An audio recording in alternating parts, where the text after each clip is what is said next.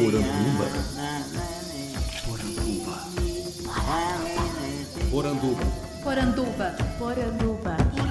Poranduba. Poranduba. Poranduba.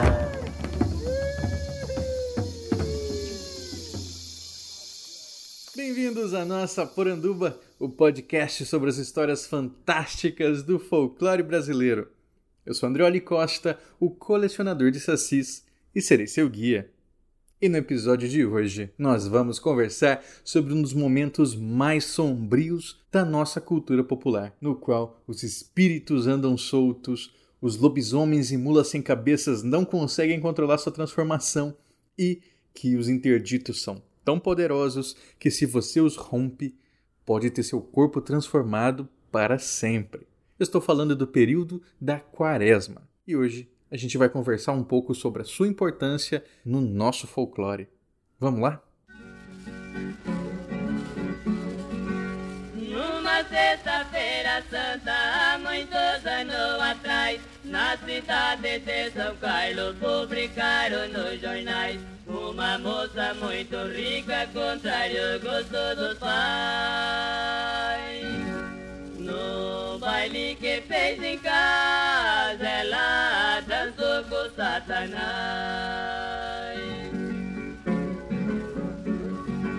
O velho disse pra filha, hoje o baile tá mudado. Tamo no fim da quaresma, isso pode ser pecado. A mocinha respondeu, o senhor que é cismado.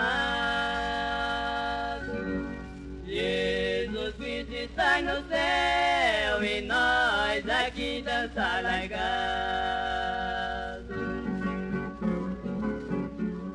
Imagino que para muita gente que não tem uma formação católica seja estranho pensar nesse período da quaresma como algo tão sombrio, né? tão marcante, mas isso vai fazer sentido logo logo. Por quê?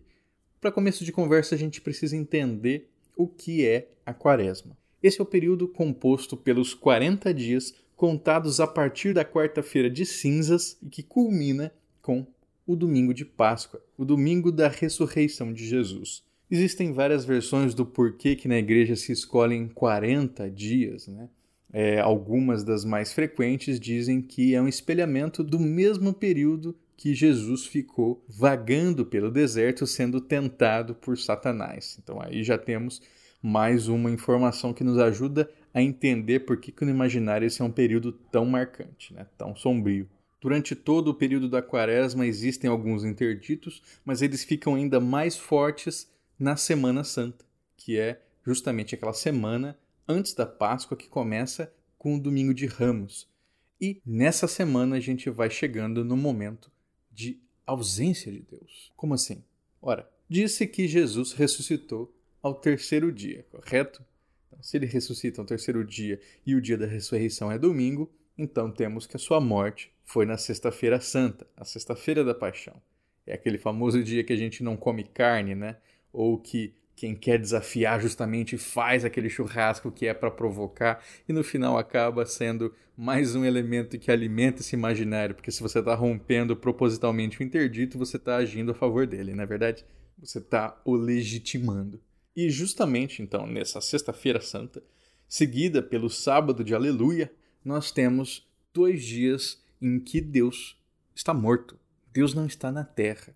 E esse é o momento onde os espíritos estão mais perdidos, onde os lobisomens atacam com mais frequência, onde as mulas sem cabeça percorrem e perseguem pessoas. Agora, essa manifestação tão forte, uma crença tão forte que ela se estende a todo o período de quaresma de alguma maneira, né? Então, durante todos esses 40 dias, a gente tem essa presença insidiosa desses seres fantásticos que agem à revelia do desejo de Jesus. Uma dessas assombrações que mais aparece é o caso do lobisomem. Né?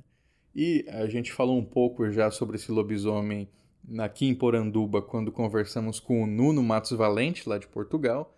Mas também eu mergulhei muito nesse mito no Popularium e o que é muito importante a gente lembrar é que o lobisomem no Brasil ele é muito diferente daquele lobisomem hollywoodiano tradicional. A lua cheia não é tão importante o que faz o lobisomem se transformar aqui no Brasil são as datas. E as datas são é, especialmente a quinta e a sexta-feira, normalmente. E, claro, o momento da quaresma. No momento da quaresma, aí não tem essa restrição de dia, né? Durante todos os 40 dias, o lobisomem vai poder se transformar e atacar as pessoas. Como é que esse lobisomem se transforma? Tem várias maneiras. Uma das mais ritualísticas é que ele vai até uma encruzilhada, um lugar onde há um espojadouro de animais, então onde os animais rolaram.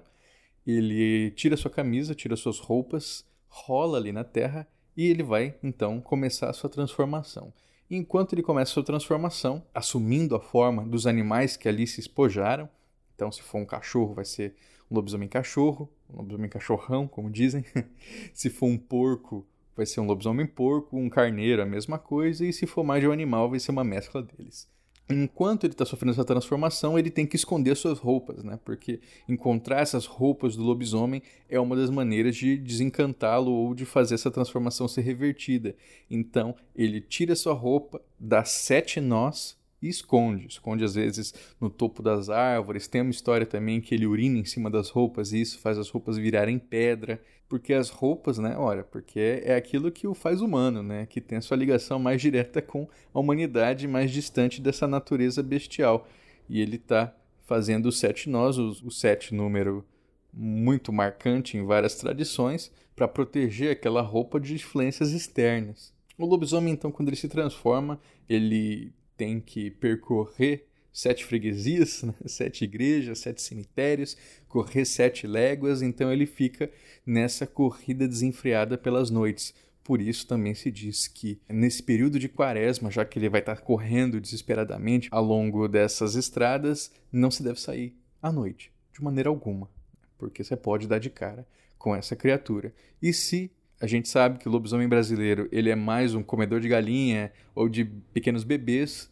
Na quaresma ele vai estar fortalecido. Né? Então aí sim ele pode causar um verdadeiro mal ao temente de Deus.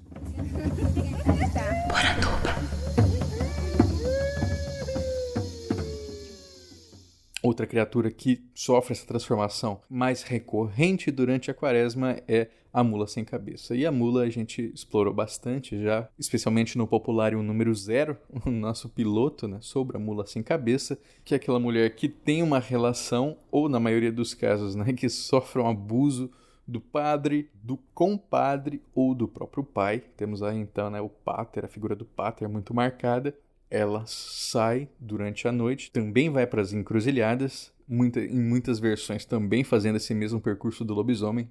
Sete cemitérios, sete freguesias, sete igrejas. E por onde ela passa, né, aquele que a vê tem sugado os seus olhos, as suas unhas e os seus dentes.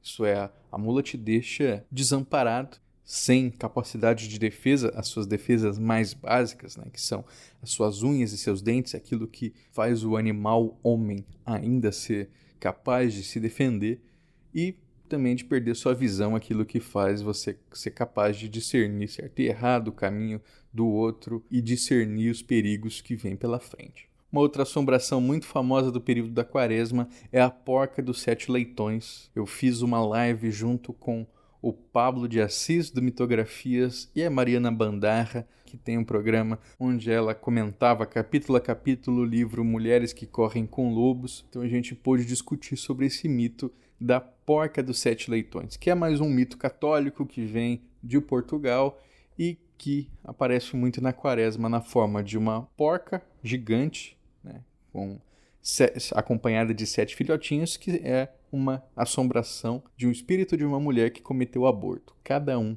dos sete filhotes é um feto que foi abortado. Tem uma ligação muito interessante, né? Porque a porca persegue homens casados que estão para trair as suas esposas ou que estão traindo as suas esposas. Há uma interpretação de que essa, esse espírito da mulher que se tornou porca era justamente de uma amante, de pessoas ricas que a forçaram a cometer esses abortos. Então, quando ela morre, ela começa a perseguir esses homens, justamente para evitar que outras mulheres passem por aquilo que ela teve que passar. Quem nasce na Sexta-feira Santa são os Zaores. Zaores é um mito que eu admito que talvez não exista mais. Ele foi registrado pelo Simões Lopes Neto, aqui no Rio Grande do Sul, e dizia sobre esses árabes que, ao nascer na Sexta-feira Santa, desenvolviam olhos poderosos, olhos capazes de enxergar a verdade. Enxergar a verdade tanto nas intenções quanto especialmente no caso daquilo que se oculta, tesouros escondidos, por exemplo. Esses aores ou os aoris seriam capazes de ver através de paredes, ver através de esconderijos e assim isso explicaria né, a riqueza de alguns desses árabes aqui no Rio Grande do Sul. O Simões escreve isso no começo do século XX, mais ou menos ali em 1913, 1914. Então, eu admito que desde que eu circulo por aqui no Rio Grande do Sul, nunca ouvi falar de Zauris fora da obra do Simões Lopes Neto. Mas fica aí de curiosidade para vocês. Senhor, seu nome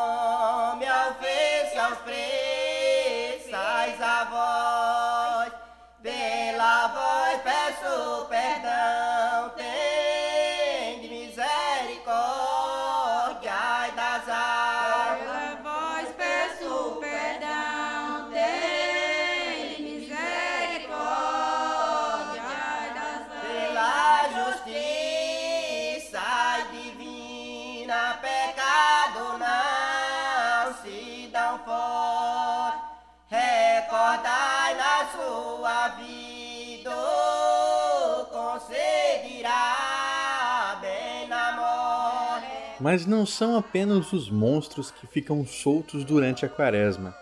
As almas dos mortos também parecem se perder durante esse período de ausência de Deus.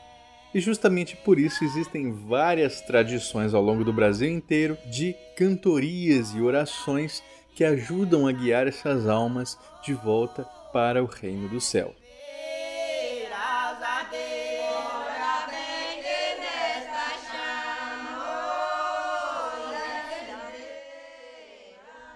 Em Itamogi, no interior de Minas, por exemplo, você encontra a Cantoria das Almas, um grupo de festeiros que no passado já foi mais de 25, hoje composto apenas por seis idosos, já na casa dos 60, 70 anos, percorre pelas ruas da cidade entoando a sua ladainha, com a voz ajudando a guiar essas almas. Encomenda das Almas é uma outra tradição, essa a gente encontra bastante no interior da Bahia, onde um grupo, dessa vez formado apenas por mulheres, faz as suas orações na tentativa de fazer o mesmo processo, ajudar as almas a encontrar o seu caminho. É também nesse período que percorre a procissão das almas. Vocês já devem ter ouvido falar, isso é uma lenda muito famosa em várias cidades do interior do Brasil, Centro-Oeste, Minas, São Paulo, que conta a história de uma senhora que ela é, tinha esse costume de ficar olhando muito a vida dos outros pela janela, até que um dia ela escuta uma movimentação na rua, ela vai olhar e está passando uma procissão na rua dela, uma procissão na Sexta-feira Santa ou no sábado de Aleluia. Quando ela olha essa procissão tentando entender o que está acontecendo, uma criança se aproxima e oferece para ela uma vela. Ela pega essa vela, guarda no altar e vai dormir. Quando acorda no dia seguinte, o toco da vela, que era de cera, já não existe mais. O que ela tem é um fêmur humano. Fica aquele aviso, né, de que a senhora não devia mais ficar se preocupando em cuidar da vida dos outros. Essa é uma história muito clássica, né? E existe inclusive várias procissões que a homenageiam. Então, talvez na cidade do interior de vocês, vocês encontrem também essa procissão que faz referência a essa história muito clássica na nossa cultura popular.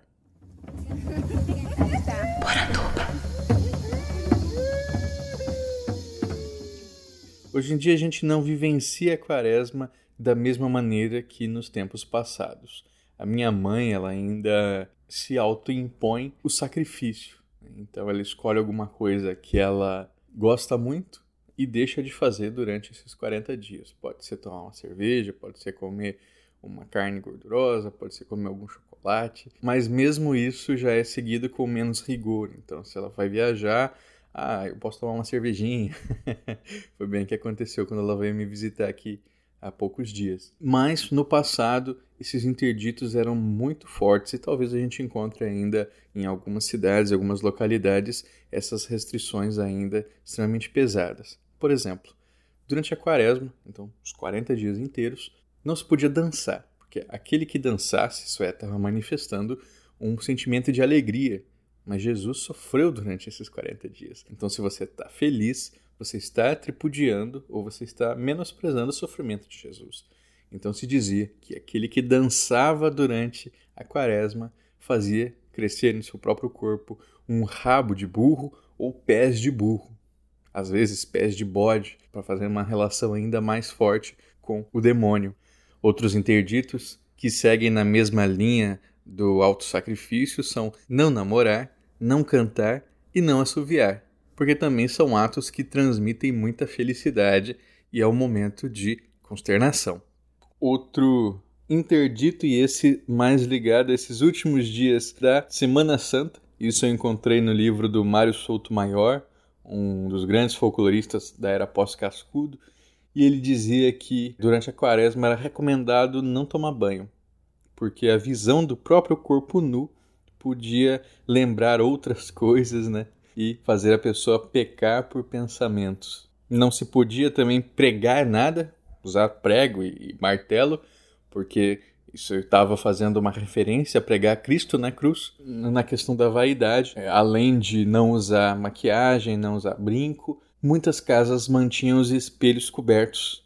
Também não se podia cortar a unha, varrer a casa ou se barbear ou pentear o cabelo. Era realmente o momento de não fazer absolutamente nada. É engraçado que a, a, minha avó, ela tinha esse tipo de ritual assim na quaresma, mas ela só rezava bastante, ela não deixava de fazer nada exatamente, não tinha essa penitência, né? Quem tá falando agora é a Jéssica, minha namorada. E a sua avó, ela não, ela deixava de comer carne também? Só na sexta-feira santa. É, a sexta-feira santa se deixa de comer carne, porque é quando a carne né, de Deus manifesta na terra, Jesus então foi morto na cruz. Não comer carne, claro, é o grande tabu. Mas aí o que, que você vai substituir essa carne?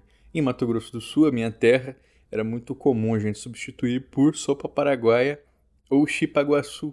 Né? Sopa paraguaia sendo não uma sopa, mas uma torta salgada feita de queijo e farinha de milho e bastante cebola. E a chipaguaçu é a sua versão feita com milho verde, né? então ele ficava um bolo mais fresco, uma coisa mais, mais molinha. O almoço era arroz, feijão e sopa paraguaia. Tem lugares que usam paçoca de amendoim com banana para representar esse jejum, outros lugares direto para esse uso do peixe. Né? Então o bacalhau acabou fazendo bastante sucesso no Brasil porque era um peixe que podia ser seco e distribuído em grandes distâncias.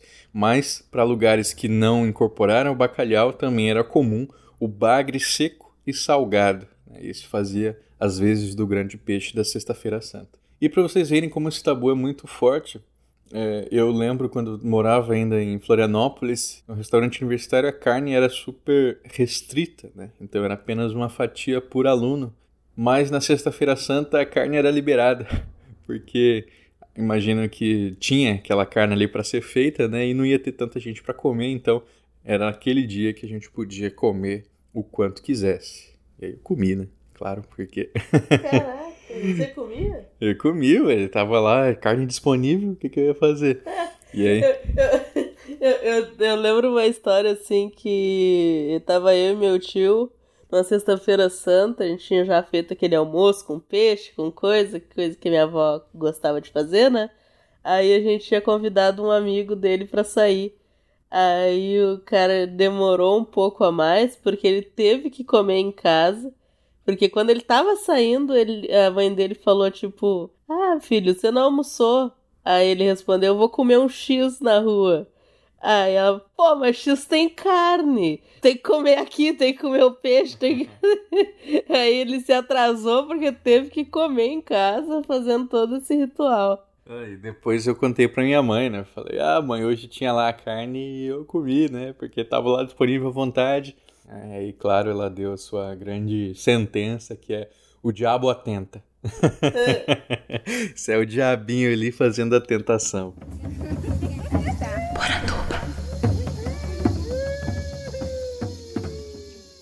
Nem tudo são maldições, nem tudo são interditos durante a quaresma.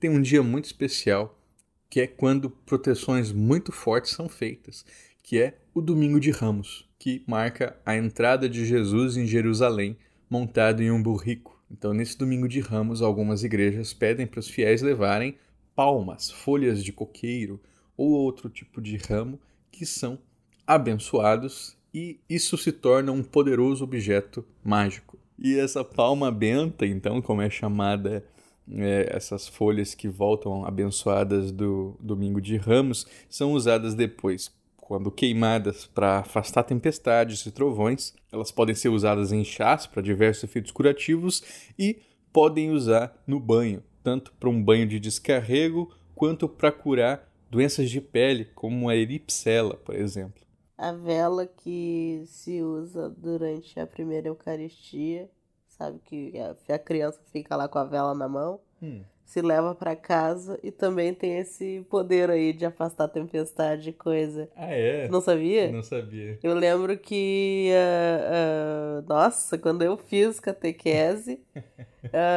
a minha professora lá da catequese disse, deu deu a receita assim sobre as coisas que poderiam ser feitas com a vela depois. E que era para guardar, claro, e que se tivesse uma tempestade muito feia, acender e rezar um Pai Nosso lá, isso aí. Pô, quantas lembranças de ouvir esse podcast, hein? A festa já é tradicional na rua Júlia Lopes de Almeida. Todo ano, o Judas passa por aqui. Chega cedinho, fica posicionado e pronto para depois sofrer. Mas até lá, ninguém dá muita bola para ele. O Judas, que faz parte de uma passagem bíblica, na verdade, aqui na Vila Liberdade, ele está como coadjuvante. Ele veio mesmo para garantir a festa para a comunidade e, claro, a alegria da criançada. Eu vou brincar nos brinquedos aqui, dançar. Eu já ganhei salgadinho, lanche de refri. Até agora, o Judas estava meio esquecido no meio de tanta gente, mas quando se aproxima do meio-dia, ele volta a ser destaque na festa. Teve até contagem regressiva para malhar o boneco, que nesse ano veio na figura do presidente da Câmara dos Deputados, Eduardo Cunha, investigado na Operação Lava Jato da Polícia Federal. Chega ao fim a Sexta-feira Santa e começa o Sábado de Aleluia. E nesse dia, claro, a gente sempre acordava com a minha avó dando a sua clássica surra de Sábado de Aleluia, que ela pegava um raminho e acordava a gente gritando aleluia, aleluia. As lambadas que ela dava com o galinho não eram fortes, né? Era mais pela brincadeira mas era uma tradição de muito tempo, né? Essa surra. Eu levava também. era, era fraquinho, era bem fraquinho. E era com a mão. E era, era tipo num tom de brincadeira. Uhum. Mas só que a minha avó contava que ela apanhava full. apanhava forte, assim, do, dos pais dela, tipo, malhando Judas ali mesmo. É, malhando Judas, inclusive, é uma tradição que acontece também no sábado de Aleluia. E eu recomendo que vocês prestem muita atenção em como vai ser a malhação do Judas desse ano, porque a, o elemento político ele está sempre circundando essa malhação. Por exemplo, eu resgatei uma matéria que mostra, nos anos 90, malhação do Judas de, do prefeito César Maia no Rio de Janeiro. Mais para frente, em 2015, 2016, Eduardo Cunha que deu o rosto para esse boneco da malhação do Judas. Vou deixar o link aqui para vocês e eu recomendo que vocês assistam o vídeo, porque assim que libera para malhação do Judas, tem um cara que dá um murrão na cara do Eduardo Cunha que Olha, vale a pena você ver esse vídeo. É, Judas foi aquele apóstolo que traiu Jesus em troca do dinheiro, né, em troca das moedas de prata. E então no sábado de Aleluia a gente castiga esse Judas, né? Então normalmente esse boneco ele fica preso ou numa árvore ou num poste de luz. Às vezes você bota fogo nele, às vezes você bate com um pedaço de pau e às vezes você dá um murrão na cara mesmo, né? Porque não dá para segurar. Tem tudo um simbólico de bater na, na face. Uhum. É, é, assim, é uma coisa muito mais forte, muito mais pessoal. É uma catarse ali, né? É, exatamente. Interessante demais. Então eu recomendo que vocês fiquem de olho, quem sabe o nosso atual governo não tem inspirado muitas, muitos bonecos por aí ao longo do Brasil. O Mário Souto Maior conta que era uma tradição no Brasil o roubo do boneco de Judas do outro bairro. Então, assim, as ruas ou os bairros tinham vários bonecos de Judas e uma das graças era que você fosse lá e roubasse o Judas daquela outra pessoa para que ela não pudesse espiar os seus pecados ali, descontando no Judas. Então, se colocavam guardas, né? Pessoas para guardarem esses bonecos até o momento deles serem queimados, até o momento deles serem é, espancados. Que bom, já que Deus não está presente, então as coisas que eu fizer durante esse período de ausência vão ser perdoadas. Então, crimes menores, por exemplo, é, destruição de patrimônio alheio, ou então o roubo de animais, eram muito comuns, inclusive é, uma prática que era o roubo de animais para fazer do almoço do sábado de aleluia. Então você ia lá na casa do seu vizinho e roubava uma ave, roubava é, uma cabrinha, roubava algum bicho, porquinho. um porquinho, fazia um almoço e chamava o seu vizinho, né? E servia para ele o próprio animal. Isso aí também era uma diversão que o povo tinha, que era fazer com que o próprio vizinho comesse o seu animal roubado sem saber. Os momentos de expurgo que o folclore brasileiro oferecia. Acabou toda essa brincadeira, não há jeito de ser diferente. Como sempre chegou quarta-feira e a praça não é mais da gente. Andam soltos fantasmas e bruxas, lobisomem em noites de lua. O saci dança em noites escuras e ninguém tá seguro nas ruas. Ah,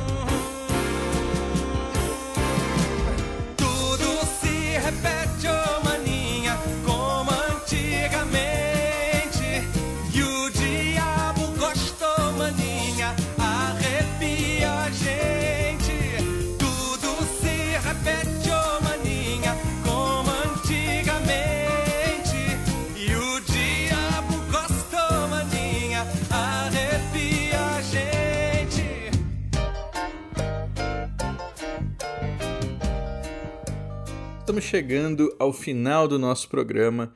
Eu queria então aproveitar e mandar um abraço para todo mundo que baixou a nossa entrevista anterior com o Luiz Pagano, falando de suas experiências com os toy arts inspirados em povos indígenas, orixás e mitos, e também na sua produção autônoma de cauim para levar para as coquetelarias da capital paulista. Queria deixar uma última recomendação falando de quaresma, é da obra do Gustavo Rosseb.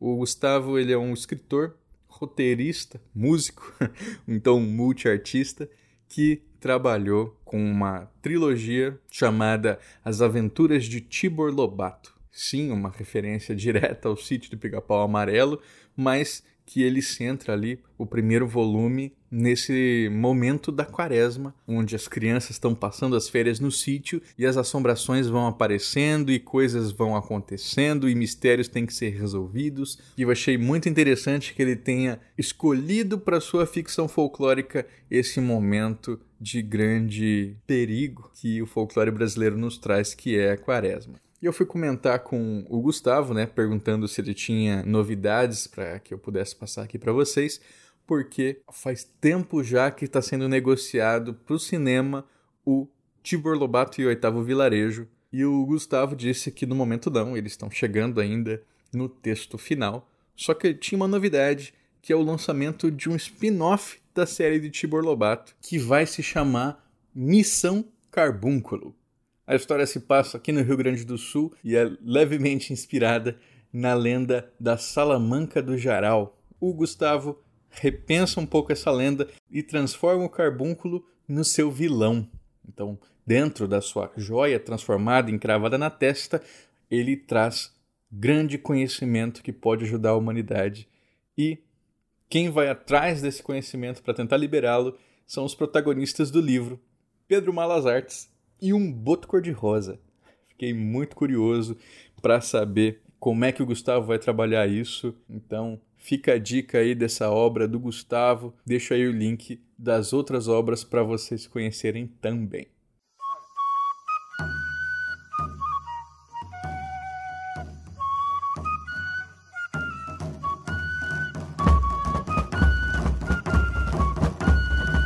Gostou do programa?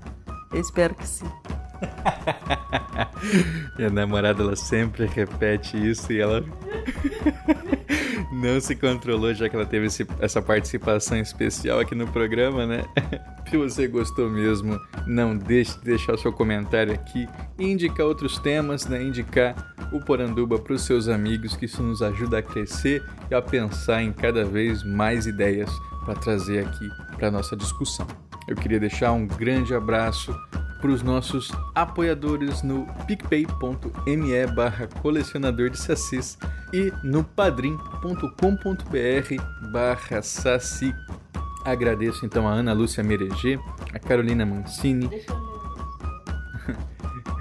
então eu vou mandar um abraço para Ana Lúcia Mereger, Carolina Mancini, Daniel Burli, Daniel Freire, Daniel Medina, Daniel Renatini, Débora Dalmolin, Diane Macagna, Douglas Rainho, Euclides Veiga, Felipe Rafael, Geossi Silva, Ian Fraser, Jânio Garcia, o Coi, Michael Wolfart, o Marcelo Silveira, Maurício Xavier, o Maicon Torres, Nilda Alcarinque, o Rafael Joca Cardoso, Ricardo Santos e o Roberto Silva. Ei, valeu, gente! Obrigado, pessoal. Vocês ajudam a tirar o folclore da garrafa. Se você gosta de YouTube, eu comecei um quadro novo lá chamado É Folk ou Fake. A Jéssica me ajuda a filmar e eu apresento. Então não deixa de conferir. O primeiro episódio foi sobre será que a Yara é realmente uma guerreira que foi morta pelo ciúme dos irmãos? Se você quer saber a resposta, se isso é folk ou se é fake, confere lá no site eu pretendo lançar um episódio mais ou menos toda segunda-feira. Esse podcast foi editado por mim, Andrioli Costa, o colecionador de sacis, e contou com a participação especial de Jéssica Andres. Acesse colecionadordesacis.com.br. Um abraço e até a próxima. As igrejas de porta trancada já não entra nem sai mais milagre. As pessoas de boca fechada vão fazer o jejum que lhes cabe, clareando a sexta-feira santa. Segue a fila